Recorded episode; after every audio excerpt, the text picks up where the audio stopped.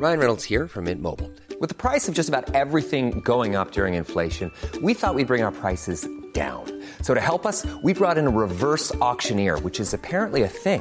Mint Mobile unlimited premium wireless. Ready to get 30, 30, bit to get 30, bit to get 20, 20, 20, bit to get 20, 20, bit to get 15, 15, 15, 15 just 15 bucks a month. So, Give it a try at mintmobile.com slash switch. $45 upfront for three months plus taxes and fees. Promo for new customers for limited time. Unlimited more than 40 gigabytes per month. Slows. Full terms at mintmobile.com. Heraldo Podcast, un lugar para tus oídos. Noticias del Heraldo de México. El presidente Andrés Manuel López Obrador reprochó a la Organización de Naciones Unidas por no haber actuado a tiempo para evitar la invasión de Rusia en Ucrania. Esto después de la votación que se llevó a cabo en contra de expulsar a Rusia del Consejo de Derechos Humanos. Estados Unidos ya sabe que no puede meterse en las decisiones de México en materia energética. Así lo dijo el presidente después de hablar brevemente de la reunión que sostuvo con el embajador de ese país, Ken Salazar, el pasado miércoles en Palacio Nacional. La Asamblea General de las Naciones Unidas suspendió este jueves a Rusia del Consejo de Derechos Humanos del organismo por haber invadido Ucrania. De los 193 miembros de la Asamblea, 93 votaron a favor, 24 en contra y 58 se abstuvieron, incluyendo México, lo que sugiere un debilitamiento de la unidad internacional contra Rusia.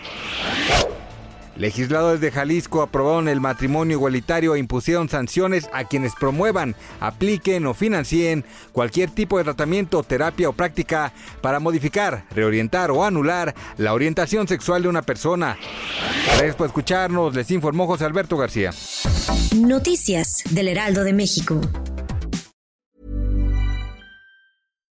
When you make decisions for your company, you look for the no-brainers. And if you have a lot of mailing to do, stamps.com is the ultimate no-brainer. It streamlines your processes to make your business more efficient, which makes you less busy.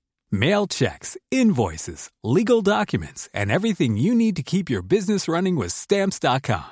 Seamlessly connect with every major marketplace and shopping cart. Schedule package pickups and see your cheapest and fastest shipping options from different carriers. With rates up to 89% off USPS and UPS rates. And with the Stamps.com mobile app, you can take care of mailing and shipping wherever you are. Make the same no-brainer decision as over 1 million other businesses with Stamps.com. Sign up with Code PROGRAM for a four-week trial, plus free postage and a free digital scale. No long-term commitments or contracts.